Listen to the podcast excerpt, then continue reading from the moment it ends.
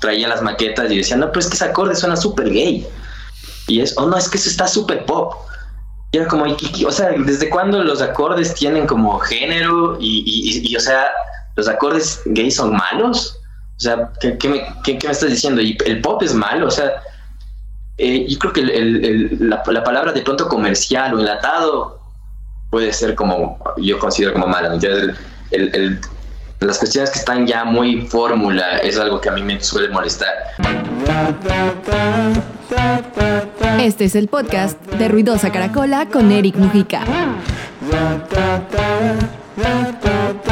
Encontrar belleza en la oscuridad del ser humano en todo un disco. Desde el 3 de febrero eso se encarga Tony Camo con su álbum Belleza y también presentando el pop gay. Este episodio del Ruidosa Caracola se encargará de desarmar todo eso, encontrar los conceptos, las ideas y todo lo que existe detrás de este material, el tercer material, el tercer álbum de estudio de Tony Camo. Y tengo a Pablo Ávila desde Ecuador. Saludos, mi brother, bienvenido al podcast de Ruidosa Caracola. Saludos, ¿cómo están? Eh, por suerte no está haciendo frío acá en Quito. Está, está todo bien. Ah, bueno, acá estamos con bastante calor, sí que un poquito, un poquito de frío y ahí estamos como que para equiparar un poco la conversación. ¿Cómo estás, Pablo? Bien, todo tranquilo. Ha sido como una semana pesada la de lanzamiento, igual. Eh, igual, este, queríamos dar como un regalo de San Valentín y subimos un tema, pero o sea, todavía no, no sale. de esto por, por, salir.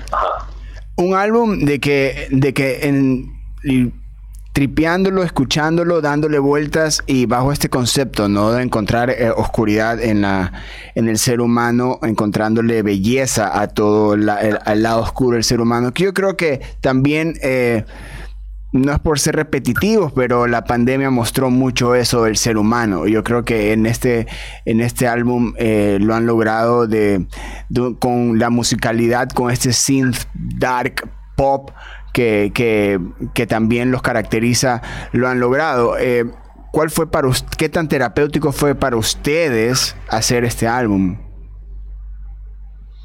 Creo que sí, ayudó un montón. Yo cuando empezó la pandemia, eh, sí, sí estaba en una etapa media complicada, general, eh, con un montón de situaciones que pasaron, incluso con la banda mismo. Y mm, eh, Ernesto, que es con, el, con quien formábamos Tony desde ya el 2012, este año estamos cumpliendo 10 años. Eh, él vive ahora en Europa, bueno, desde hace unos 4 o 5 años más o menos.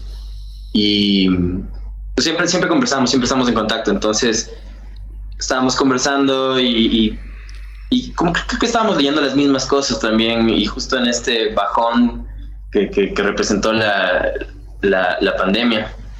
Entonces sí, fue terapéutico totalmente. Eh, a mí me ayudó un montón eh, a pasar un montón de situaciones de ese momento y nada, como algo sanador también. Sí. En el, en el proceso también, este, es como hacer un álbum, hacer canciones tan personales es como que a veces es un arma de doble filo o el exceso de exposición que puede haber detrás de una canción o no solo por el hecho de cómo la gente lo perciba, sino como tú lo cómo tú te sientas después al escucharla, el producto final, es el resultado final. Eh, ¿cómo, eh, en, en cómo te acomoda a ti este álbum? ¿Cómo tú te sientes ahora? Ha pasado un poco menos de, una semana de que salió el álbum y haber expuesto tanto que ahora esté, esté afuera en plataformas y que todo el mundo tenga acceso a esta parte vulnerable, que encontraste de una manera personal, pero que también lo expones para encontrar esta belleza, ¿no? Eh, la verdad que no, no, ni siquiera se me había pasado por la, por la cabeza todo eso. Si bien los otros discos son mucho más relajados, digamos, más joda, más... Uh, eh, sí, son discos que de pronto no son tan personales, excepto ciertas canciones. Creo que sí, este es el, disco como más... Uh, como más íntimo. Eh, pero creo que justamente está hecho de una forma tan, creo yo, como dulce en cierto aspecto, tratando temas fuertes, o bueno, no, sé si fuertes, ¿no? Pero, pero eh, hay, hay, una, hay una canción, por ejemplo, que se llama El Invento, que, que, el otro día hicimos una mini encuesta en, en Instagram, saber cuál les estaba gustando más, y mucha gente, para sorpresa mía, fue como este tema, que en realidad ya lo habíamos lanzado antes.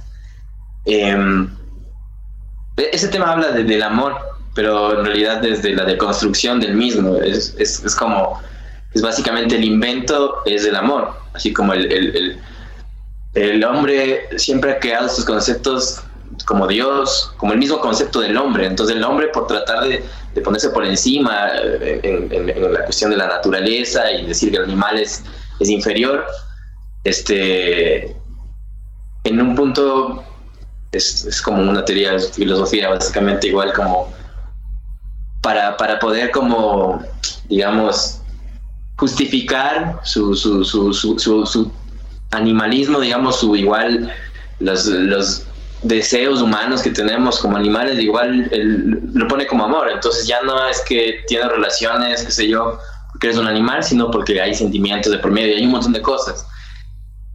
Y de ahí parte un montón de, cosas. El invento llega a ser el amor. Entonces, em, pero en realidad los temas, eh, igual hay, bastante, bastante juego, hay como cosas que, que, están hechas desde la perspectiva de un personaje, no tanto desde la realidad. Entonces me gusta así jugar como, también me preguntaron como si es que, porque ya había una, la belleza que es el tema que, que está siendo promocionado el disco, habla sobre el, amor obsesivo y ya lo habíamos hablado este en un tema anterior que se llama La que hicimos como un featuring con, con Amantina. Y no sé, siempre me pareció como interesante estos uh, extremos a los que puede llegar el ser humano en, en relaciones, sobre todo románticas, digamos, amorosas, de pareja. Entonces, no, la verdad no, no, no he tenido como, como miedo, o sea, o sea, la gente, o sea, hemos dicho peores cosas y he dicho, creo que me he expuesto más, que, que no, ya perdí la vergüenza. claro, y ahí, y ahí, es cuando también este, esa pérdida de vergüenza eh, personal también la genera la musical, este, con la, la búsqueda de más instrumentos, más recursos, y en ese aquí también hay muchísima exploración sonora. Eh, ¿cómo, ¿cómo, atas eh, lo que estás diciendo con lo que quiere, de la manera en que, quiere que quieres que suene o quieren que suene? y más aún si son una banda que es una relación a distancia. claro. Em, creo que en, este, este, este, este, este, disco tiene casi Bailar con tu sombra, Malenki, Mima, son temas que no tienen, no, se tienen partecitas cantadas y, la, música es la, principal protagonista. Entonces se hizo como más, eh, o sea, como fue, yo, yo pensaría que si me porto autocrítico, el disco anterior, Macho, por ejemplo, recibió igual bastante, o sea, buena acogida, la crítica lo ponía incluso entre los discos de la década de, nacionales. Pero si yo soy sincero, yo sentí que ese disco estaba, era forzado en algunos aspectos y entre ellos la parte musical creo que estaba un poquito, creo que me quedó un poco barroca para, para me gusta como demasiadas cosas. Y en este más bien tratamos de que, que que, tengan otra, otra, eh, otro tipo de, que te generen ciertas cosas sin necesidad de tanta cosa, que sean pocos los elementos que ya te lleven a hacer, a sentir algo. Entonces, eh, en eso igual el tema de letras em, solo fluyó más, era como más sencillo escribir, creo que estando no, necesariamente tristes porque el, el, disco tomó, o sea, esa fue la primera vez que hicimos algo como se debe hacer, creo, que no fue, que fue como hacer varios temas y de ahí escoger los mejores y meterlos dentro de un disco. Que por ejemplo el primer disco igual nos, nos agarró como... El primer disco fue, fue chistoso porque em, sabía que se iba a presentar una banda que se llama Denver, una banda chilena que desapareció, que, que, me fascinaba. Eh, y hablé con el organizador, le dije, vamos a lanzar el, el disco, entonces si podemos como tocar y hacer el lanzamiento y pero era mentira, no teníamos el disco terminado. Habían como ocho temas así, ahí nueve temas y ya pues fue como terminarles rápido, pero aún así es un disco bastante espontáneo, me, gusta más que el segundo, y, mucha gente me ha dicho lo mismo. Entonces, em, entonces fue como un poquito por ahí a la pura. Entonces este, este fue el disco como que más las letras solo salían y, y hay, letras muy bonitas como el, tema que abre el disco que se llama Caravanas, que lo escribió Ernesto, sobre todo el intro. Es como muy lindo y es lo que justo lo que lo que hablábamos de, que igual hay, belleza en la parte oscura de, ser humano y es algo que también tenemos que aceptar. O sea, muchos nos, nos pasamos como queriendo hacernos los, los perfectos, ¿no? Y, juzgando a todo el mundo, qué sé yo. Entonces, hay una parte posiblemente de proyección en eso, que por eso la gente tiende a juzgar mucho porque es algo que también es. Claro, y estamos en una época donde es muy fácil cosificar el, todo, ¿no? Eh, desde al artista hasta uno mismo, eh, gracias a, las redes sociales y, tantas, tantas herramientas que se presentan ahora para, para salirnos en contra. Y yo creo que encontrar ese concepto en la música, yo creo que ahora es como eh, son estos, estos momentos de, de, de, aire para, o sea, de oxígeno en realidad para, para el pulmón universal. Este, la, la gente necesita escuchar enfrentarse con esos temas también eh, es muy importante llegar como que a darse la oportunidad de escuchar un álbum, de escuchar un EP, de escuchar una canción. Eh, queremos el momento eh, y, creo que el hecho de sacar álbums o EPs y, el, y, que, y que también eh, no solo el hecho de, hablar de lo que del trabajo artístico, sino también del trabajo que también se debe tomar quien escucha o quien es fan o quien se va a ser fan o quien no es fan para, para, para descubrir eh, eh, y, eh, y, descubrirse. Yo creo que también encontrar, tener la música como una herramienta para un autodescubrimiento es muy importante y este es uno de esos discos donde también encuentras no solo herramientas personales, sino también musicales y, y, eso me lleva a también a algo de que me encontré también en lo que se, se comentaba mucho de ese nuevo material del pop gay. Eh, ¿Por qué? ¿Cómo? ¿Y hacia dónde llevan este concepto? Eh, bueno, la cuestión apareció antes de, yo tener, este, de hacer Tony Camo con Ernesto, tenía una banda que se llamaba Vedet. Eh, y se empezó a mover bastante bien, pero en un punto la cuestión se desvió y, ya hacer las cosas solamente, o sea, tiene que, si bien esto también de alguna forma intenta hacer un negocio para que, sea, eh, eh, puedas vivir de esto, no debe perderse esa, esa, no sé, esa alma. Y cuando ya, mis otros compañeros, en especial el productor, era como que no, es que esto tiene que ser así porque de esa forma nos vamos a vender eh, entonces, a mí ya eso no, no me cuadraba y terminé votando el proyecto, que al final era mío, por eso se abrió.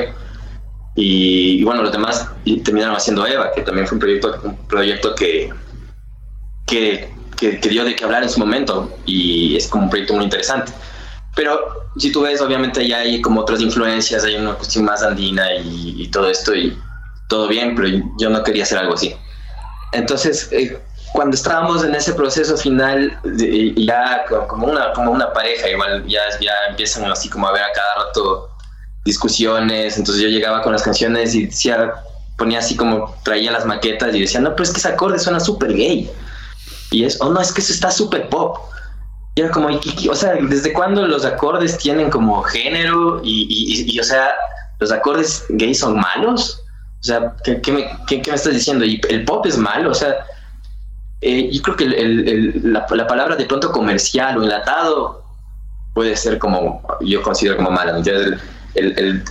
las cuestiones que están ya muy fórmula es algo que a mí me suele molestar. Eh, cada uno haga lo que le dé la gana, pero, pero ya, entonces en, esa joda era como que el pop gay, como la reivindicación de algo que no está mal, ¿me entiendes? Eh, empezó sí, empezó como una joda, tampoco fue como algo tan pensado. Y luego lo que hicimos desarrollar, y lo desarrollamos más en el disco anterior de, de Macho. Pero yo creo que ya, o sea, como esa etiqueta, si bien nos sirvió de alguna forma, porque era como asociaban el término a Tony, pero ya es como que ya no, ya no, la verdad no, no, me gusta mucho, o sea, es como, no, no hacemos solo pop y, no sé, es como hacemos, tratamos de hacer un montón de cosas, eh, de explorar justamente un montón de sonoridades, de texturas, de, o sea, va más allá del chiste que fue al principio, entonces como yo escucho pop gay, me acuerdo de esta primera época que también fue full divertida porque hacíamos un, montón de estupideces y la gente nos recuerda por eso, así por desnudarnos en los escenarios o cosas así. Pero ya, no sé, ya estamos más gorditos, más viejos, entonces ya como que no pega tanto eso, queremos que la gente escuche los temas. Viene también de la, de la mano del, de la madurez personal también, ¿no? O sea, yo creo que este... Eh, es, es, muy importante y, y, y es como que eh, te explota un poco la cabeza cuando eh, esa, esa, esa pregunta de la, esto, suena tal, este acorde es tal, ¿por qué? Si lo puedo usar en de miles maneras.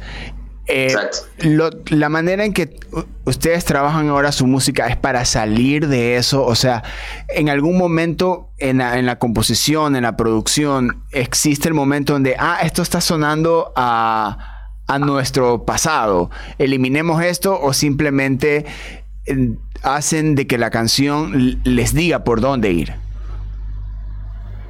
Sí tratamos de, diferenciar un poquito el pasado, porque, o sea, la idea es justamente tratar de no, o sea, ok, esto, esto gustó, de alguna forma funcionó, por decirte una cosa, este, el primer disco tiene un montón de reguitos como fonqueritos de guitarras, que siempre me, me gustó eso punk es como igual, ha sido parte de Tony como desde el primer disco igual.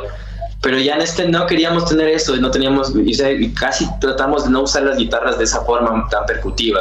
Hay momentos muy pequeños en los que aparecen por ahí. Y, y sí, pues, o sea, como realmente hacer algo, algo que no repetirse. Eh, de hecho, el, el, disco originalmente iba a ser un disco aunque no lo creas como porque, porque siempre hemos hecho esta cuestión como electrónica, es súper como de banda eh, y de power trio casi. Eh, a la final no, no, no, no se llegó a concretar, algún rato posiblemente lo hagamos, pero era justamente para tratar de salirse de, de, todo lo que ya habíamos hecho antes. es más divertido además. Claro, y, y, también hablar de lo que puedan hacer, este, la, cómo, cómo mantienen una banda es una relación y ustedes ya tienen más de 10 años de relación. ¿Cómo logran eh, mantener la frescura? son, eh, eh, sonoramente, en, términos sonoros, se ve, se siente, se siente. Pero en la parte logística, ¿cómo, cómo mantienes un proyecto donde eh, esa parte humana, el contacto físico, estar en un mismo lugar, eh, es, complejo. Eh, o sea, es como que, claro, al mismo tiempo, la, misma distancia ayuda a que, que, la, banda tal vez haya durado tanto. Quién sabe, quién sabe y no. Pero claro, por ese otro lado, el tema de composición y eso ha sido, yo, yo creo que no, no, me había puesto a analizar tanto eso, pero creo que todavía se mantiene el tema de que de que se hace esto con cariño, se hace con, con, con, mucho amor, así. Entonces, no es un tema de, ah, es que tenemos que juntarnos a ensayar y, y, no sé, bueno, hay que sacar un nuevo disco. No, es porque eh, genuinamente ha habido estas ideas. Eh, pero igual, ¿quién, quién sabe qué, qué, qué, qué pase después? O sea, las cosas también como que esa distancia igual sí, sí, sí se complica. Eh, y no sé, Ernesto también tiene su proyecto El Extraño, al que, eh, que igual de mis bandas favoritas de acá y, que él también le tiene como mucha prioridad, yo creería. Entonces, eh, tal vez, o sea, no sé, o sea, yo voy a seguir como haciendo música como Tony Camo de ley, pero no sé, o sea, es, incierto lo que venga en, el tema de composición, si es que va a estar o, con Ernesto, porque a veces él ya me dice como que si quiere como tomar descansos y cosas así. Yo al contrario, como que siempre soy como, o sea, ya, ya, ya, o sea, ya tengo otro disco, ¿me entiendes? o sea. sí, porque este disco en realidad tenía, tenía que salir hace, hace mucho tiempo, entonces, eh, como te decía, nos dimos el trabajo que no lo habíamos hecho anteriormente, pero en el, camino se hicieron, se fueron haciendo otras cosas y, ya están. Entonces, eh, yo espero que igual que, que, Ernesto pueda como seguir con, componiendo y todo. Pero no quiero también, yo creo que ese justamente ese ha sido un poquito el problema porque demoró el disco, porque la distancia ha hecho que las cosas no fluyan y que las cosas, eh, este disco tenía que salir hace año y medio aproximadamente. Entonces, yo ya no quisiera que eso siga pasando porque si bien fue un tema de pandemia, que en general toda la escena tuvo un, no sé, yo creo que, no sé si, si es como estoy diciendo como muy positivo, estoy notando que todo está como reactivándose, eh, pero el año anterior, por decirte, yo noté que, no sé, era un panorama muy, muy oscuro, ¿sí? ¿Qué, ¿Qué está pasando? O sea, no hay conciertos, la gente no va, pues bueno, ya me estoy yendo del tema, pero el punto es, es eso, yo, o sea, yo voy a seguir y, no voy a dejar que, digamos, este, este, este, este tiempo que estuvo la banda, mucha gente me decía, ¿y si existen todavía? ¿Están tocando? ¿Hacen algo? Es como, sí, pero, pero está todo medio muerto. ahorita que ya lo, estamos reactivando, no voy a, no a dejar que, que vuelva a, caer. Espero. Bueno, y, bien que lo mencionas, eh, eh, recién estamos arrancando un nuevo año, eh, pero tu, lo, para ti, lo, ¿cómo fue el año pasado? estás, acabas de mencionar de que para ti lo sentías un poco muerto en cuestión de, movimiento. ¿Cómo tú viste el 2022 como para, para, para, haber tenido la decisión de que en este año salga un nuevo disco? Eh, sí, en realidad, yo, si por mí hubiera sido, hubiera salido el año anterior. No me, no me importaba realmente el tema de que de cómo estén las cosas, iba a intentar como moverlo de, cualquier forma. Eh, como dicen, por algo pasan las cosas, no sé, pero eh, creo que es un buen momento para, para, para, para como lanzar música este año. Creo que, que, hay, yo veo mucha gente como moviéndose con más propuestas y, y de ley van a ver como va a haber más movimiento. Pero sí, o sea, el año anterior, no sé, o sea, sí, en general, decía como, el año anterior, casi, al menos en Quito, te, hablo de Quito, no, no hubo como, como festivales eh, grandes, o sea, bueno, estuvo el regreso a Quito Fest, que eso fue interesante y estuvo chévere ya en diciembre. Eh, pero de ahí, no sé, eh, digamos, pre-pandemia habían conciertos casi todas las semanas los venues han muerto, la, mayoría de, lugares ya, o sea, están en otra, es como ya el, concepto cambió. Entonces, antes como había una época que estábamos menos peor, digamos, porque no que hemos estado bien, pero eh, había un montón de lugares y había gente queriendo hacer cosas. Y a, y a, partir de pandemia es como los venues, la mayoría cerraron, los que, los que habían acá, y los que, los que abrieron, los nuevos, tienen mucho el concepto de, quiero plata y, y, ha sido un retroceso porque igual este yo veo como más eh, cada vez más tributos a bandas y más cosas de extra o sea y, ya o sea como que pero también pero también ahí es un tema de que las bandas tampoco he visto o sea una, especie de desunión sí me da cuenta que al menos la escena quiteña es bastante eh, bastante hipócrita. O sea, bueno, es, a la final es por proceder como es ya creo que como cultural, ¿no? el serrano siempre ha sido un poco así. Eh, pero yo cacho que justamente eso eh, me, da ahora como la, idea de que hay que salirse de, justamente estos, estos, estos estas élites y, demás que al final lo que hacen es, eh, no sé si, si termina haciendo un daño del todo. Yo creo que hay que ir para otros, otros, otros círculos y hay un montón de gente esperando, hacer, esperando escuchar música nueva que no conoce y que no está viciada con, con esta cuestión. Eh, más elitistas. En 10 años que, que, van, que vas de banda, te pude haber dicho hace 10 años cuál es, cuál es tu banda o tu artista favorito, hace 5 años, hace 3 años. Ahora, donde tenemos una cantidad enorme de artistas que salen de todos los géneros todos los días en Ecuador.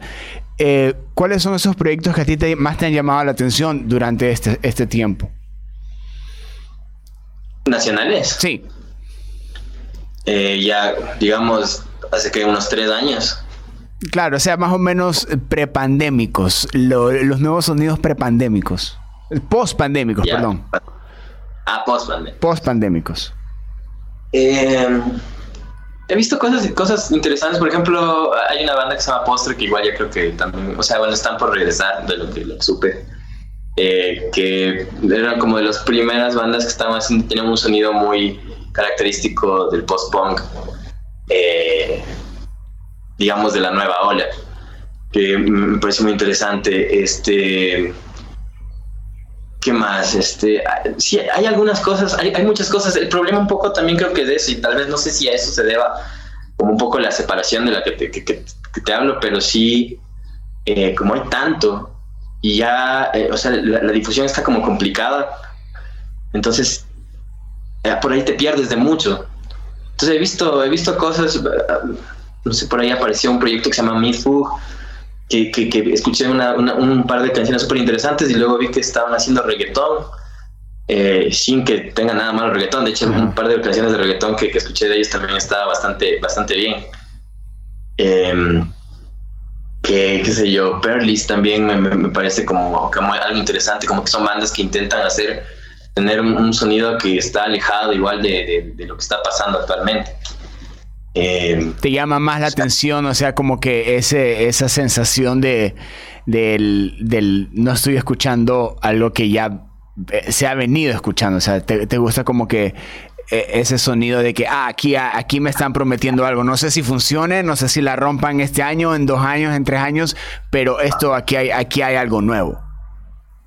Sí, más que nuevo, honesto, de alguna forma, ¿me entiendes? Este, bueno, sí tiene que ser honesto y tiene que ser interesante de alguna forma, porque he visto también propuestas que, lo más honestas que sean, pues, no, no te llegan.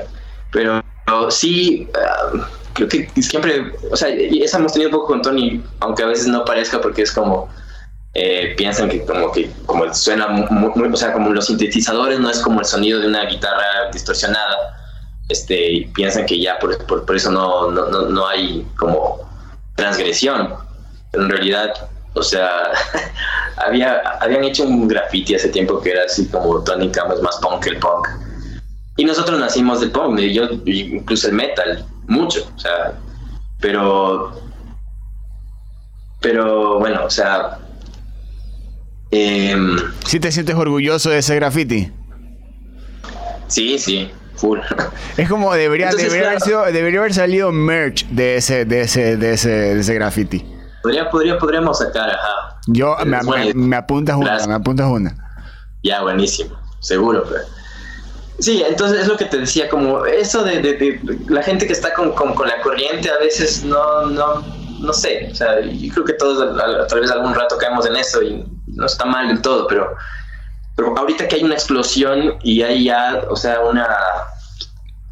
Como, yo, yo, por ejemplo, a, mí sí me gusta la música urbana. De hecho, tengo un proyecto que, que, que, conjugamos, o sea, trap con industrial, con, con reggaetón, con punk y un montón de cosas. Como justamente para romper esa, esa cuestión de, de, que todo tiene que ser súper, o sea, eh, o, que, o, que, las cosas son sagradas. Entonces, eh, pero cuando, cuando veo que hay una corriente tan grande y, y, la mayoría de artistas que, que, veo que están haciendo están uniéndose a esa corriente, pues no, no, no, no, me llama mucho la atención.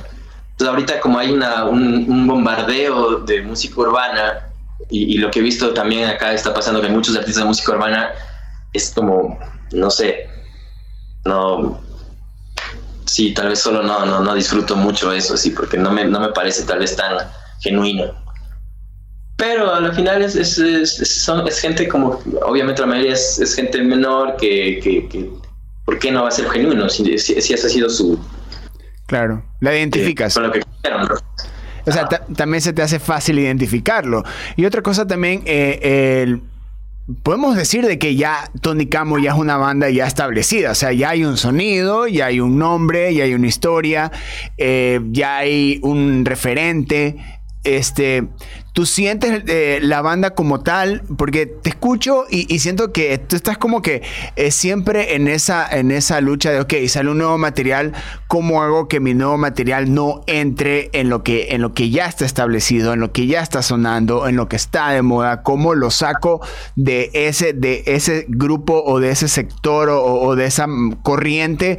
O sea, se te escucho así. Siento que cada, cada vez que. Y, también escuchando los, el, material de, de, Tony Campbell, siento que cada vez tiene esa intención de cada vez sonar a banda nueva, pero desde el punto de vista de, de, salir, salir, avanzar, no entrar, no mantenerse en un sonido ni que digan, ah, esto suena a Tony Campbell, sino que exista la actitud más que una sonoridad en, en, en particular.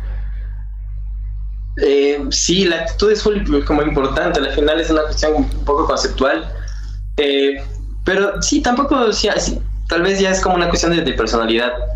Cuando salió Macho, eh, empezaba, digamos, que bueno, ya, ya son como cinco años, todavía no estaba, al menos en, Ecuador, todo este tema de trap.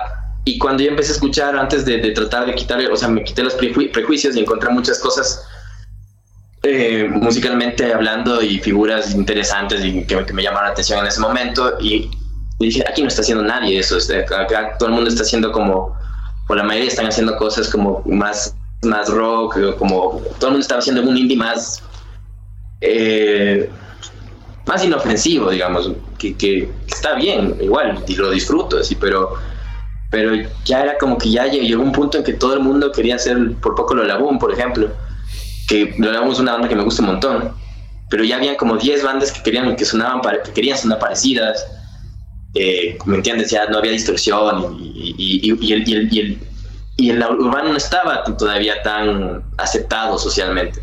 Entonces empezamos a meter cosas así y resulta que ahora eh, mucha gente está haciendo eso. Entonces ya estamos como, bueno, vamos por otro lado, así, porque esto no me, perdón, porque esto no me, no sé, ya, porque ya, ya, ya exploré este lado, estuvo chévere, pero bueno, vamos por otro lado.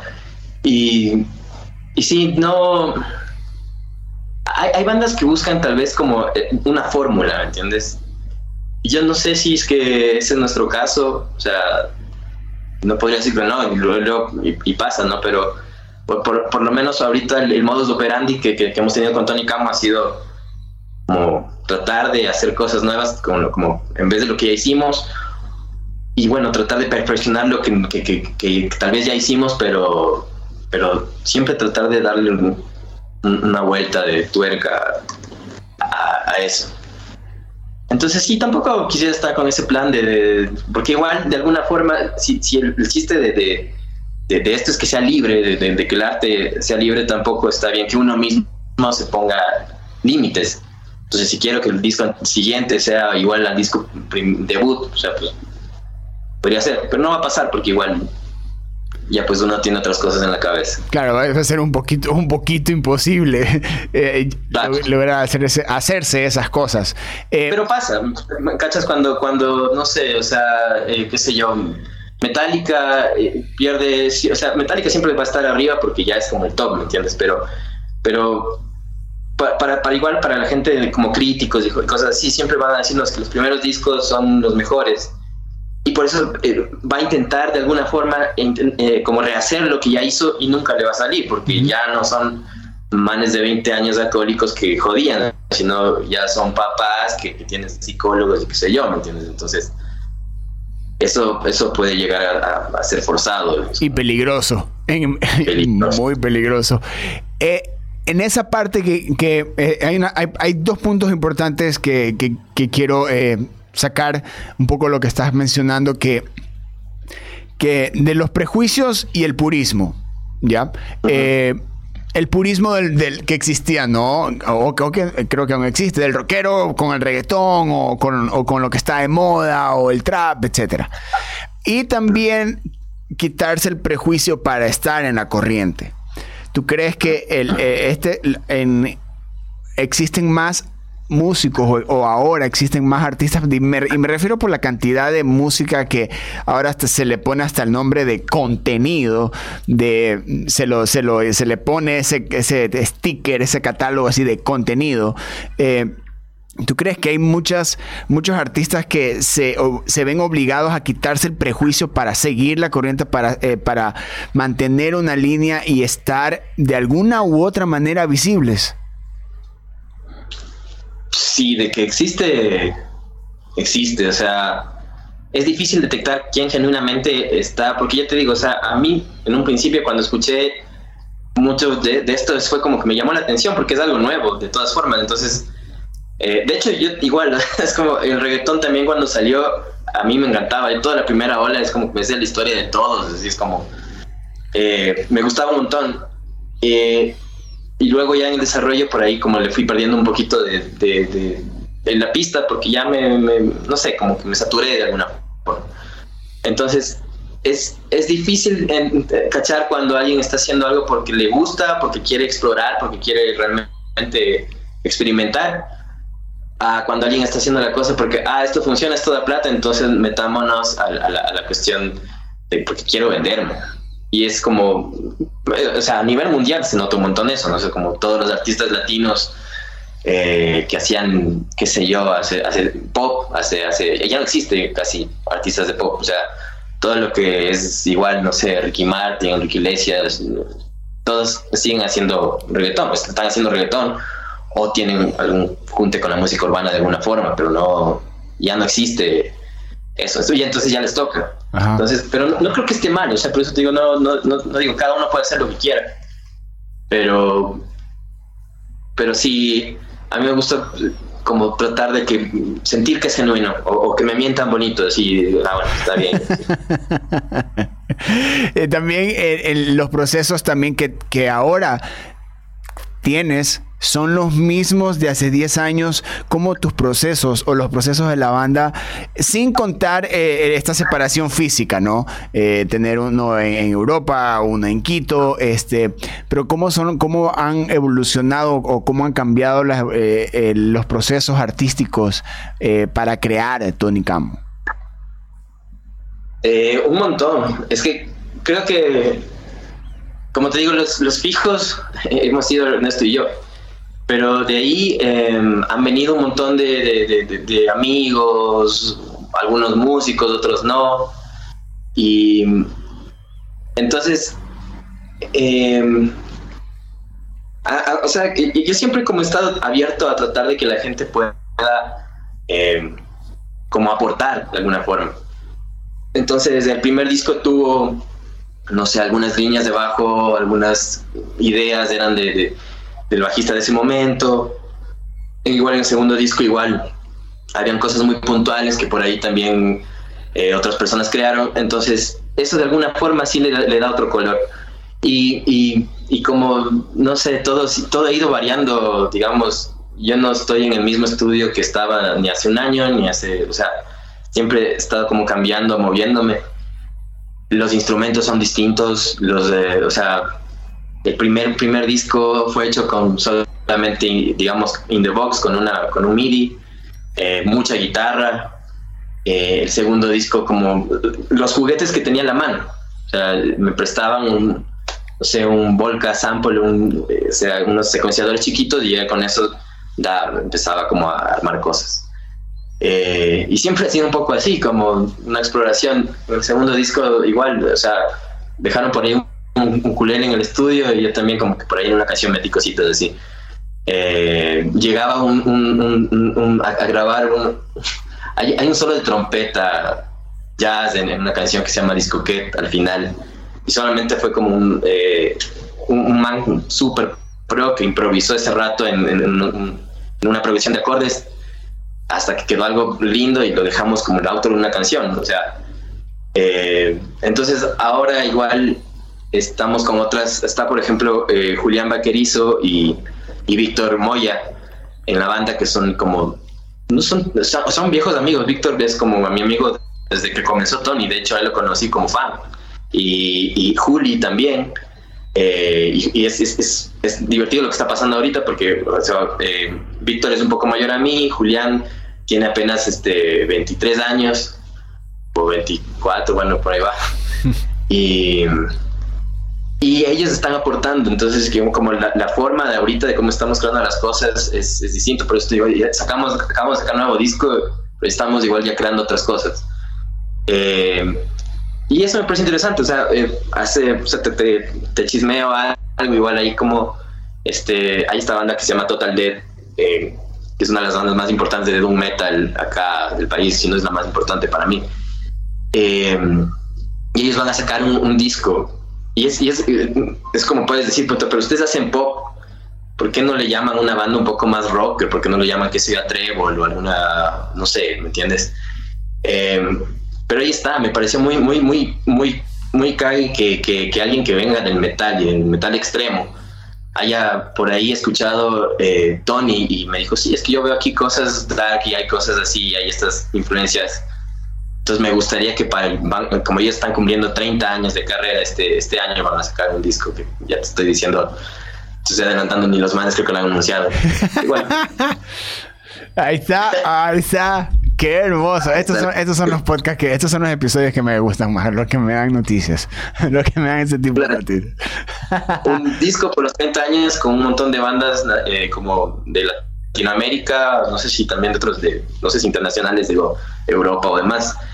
Eh, entonces, para mí, encantado, porque igual es una banda con la que igual yo crecí. O sea, este, entonces estamos haciendo eso y ahorita están involucrados de ellos también y es como que cada uno siempre tiene, cada persona tiene su, su, su yo musical, digamos. Entonces eso te va a aportar y obviamente ya queda en uno saber, o sea, en este caso sería como hasta cierto punto productor, de decir hasta dónde, este, buscar un balance adecuado, digamos, entre los tres. Eso demuestra la, la versatilidad que, que, que, tiene Tony Camo y que lo ha demostrado en tan solo tres discos.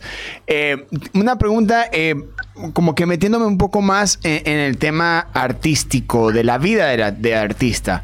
Este álbum eh, salió, se produjo, eh, eh, salió porque, porque la banda ganó un, concurso.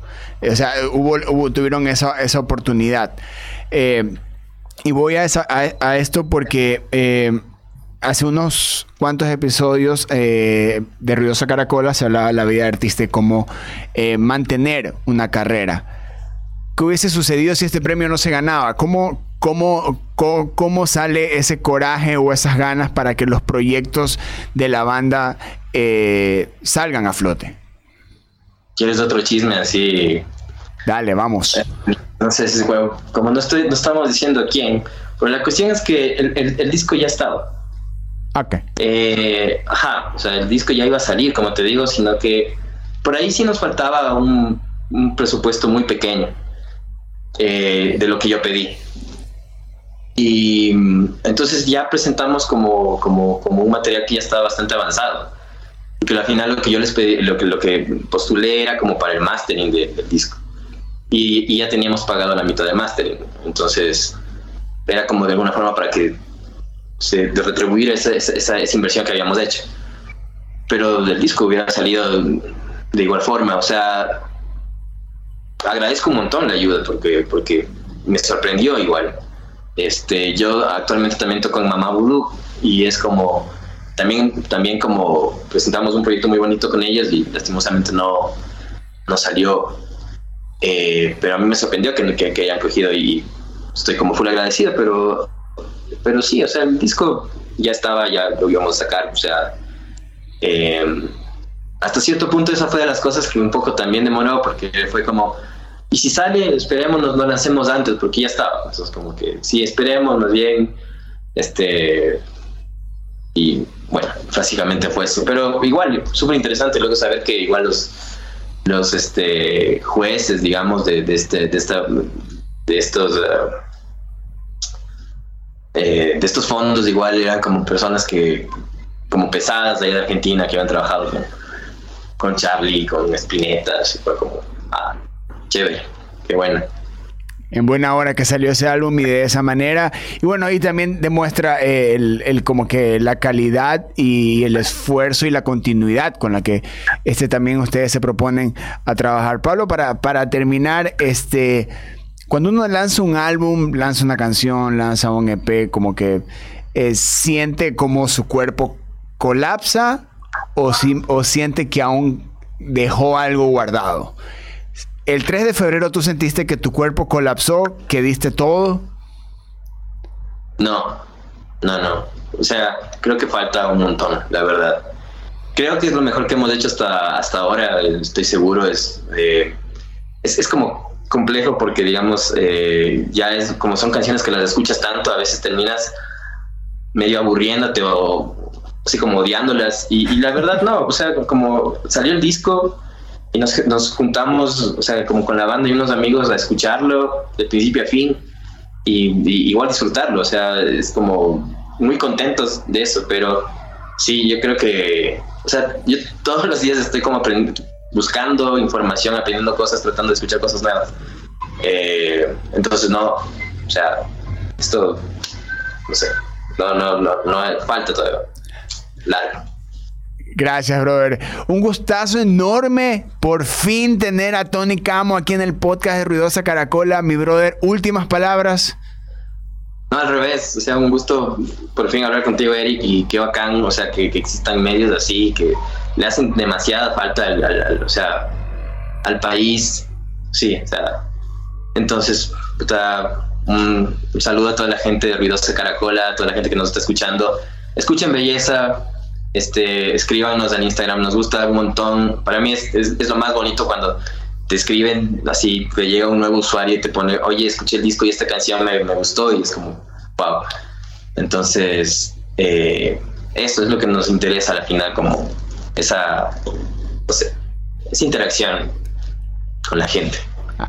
Eso, escuchen, síganos y vayan a conciertos, vayan a conciertos de, de bandas nacionales, eso es como full importante eh, tener esa experiencia y, retomarla. Ahí está, tal cual como lo dice Pablo de Tony Camo, háganlo con todos los artistas. Síganlos, ah. escriban sin ningún problema. Díganle la razón por la que los están siguiendo. Síganos en todas las plataformas. Compartan su música. También ustedes tienen un celular al igual que todos. Tienen acceso a plataformas. Tienen maneras de compartir también. Ser parte de la difusión de música local. Así cerramos un nuevo episodio del podcast de Ruidosa Caracola. Yo soy Eric Mujica. Nos escuchamos en más episodios. Adiós. Ruidosa Caracola es una producción de Tripea. Suscríbete, compártelo y escucha nuestro playlist en Spotify.